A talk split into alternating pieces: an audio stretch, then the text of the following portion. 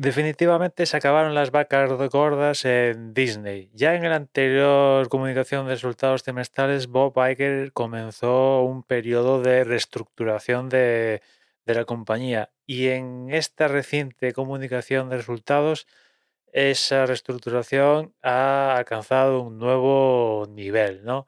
Porque por un lado han dicho que, que va a haber contenido en Disney Plus que van a quitar. ¿No? Con lo cual, esto, esto cada vez, Disney cada vez se parece un poco a lo que está haciendo Warner Bros. Discovery, ¿no? Que es quitar de la plataforma contenido con tal de ahorrarse dinero en forma de royalties, impuestos, etcétera, etcétera. O sea que no os extrañéis si vais a ver algo en la plataforma y de repente no está, pero sabíais que estaba. O sea, porque, bueno, seguramente es que lo han quitado para ahorrar dinero.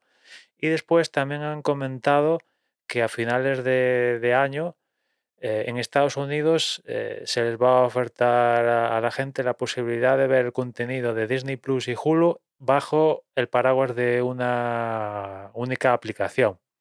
Se va a mantener por separado cada servicio su tinglado, pero van a posibilitar eh, que, si estás suscrito a Disney Plus y Hulu lo puedes hacer desde una única app. La verdad que esto a nosotros aquí en Europa nos afecta poco porque ya digamos que ya tenemos esa experiencia.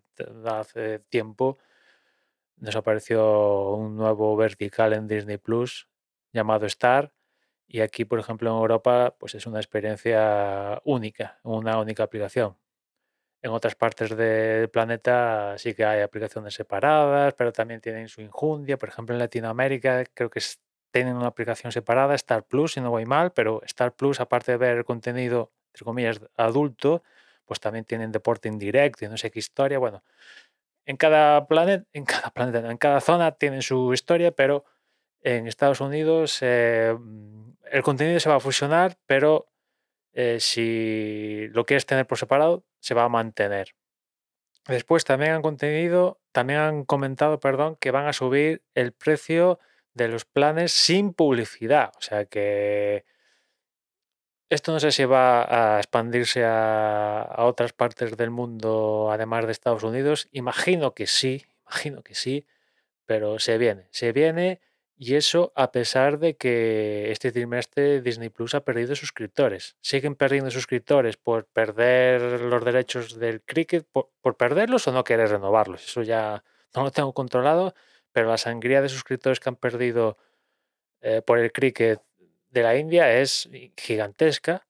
Pero además de eso, es que han perdido suscriptores en Estados Unidos. O sea que Disney Plus está pasando por un, un precioso bache y a pesar de eso, van a subir eh, el precio. O sea que, bueno, no sé.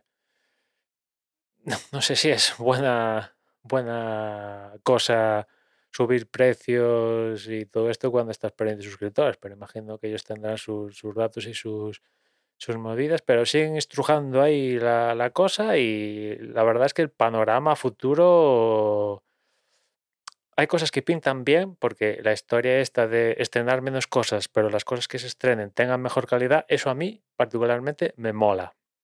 Pero que quiten contenido de la plataforma que ya esté, que suban el precio y, ciertas cosas de control de gastos, mm, a mí no, me, no me, gustan.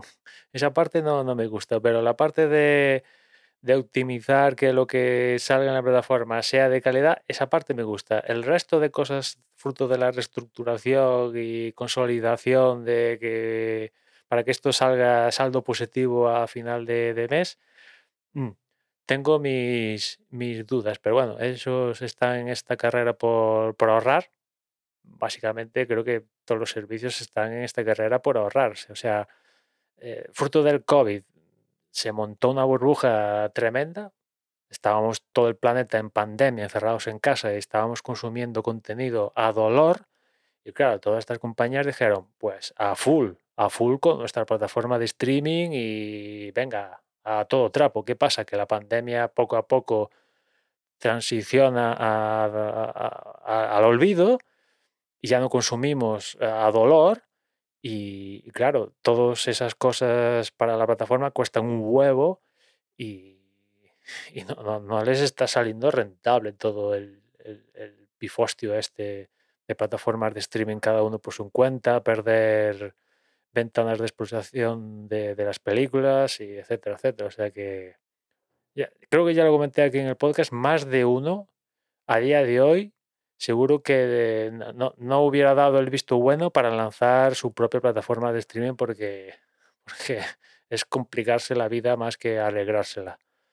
En fin, a ver cómo le sale la cosa a Disney de aquí en adelante. Y nada más, ya escuchamos mañana. Un saludo.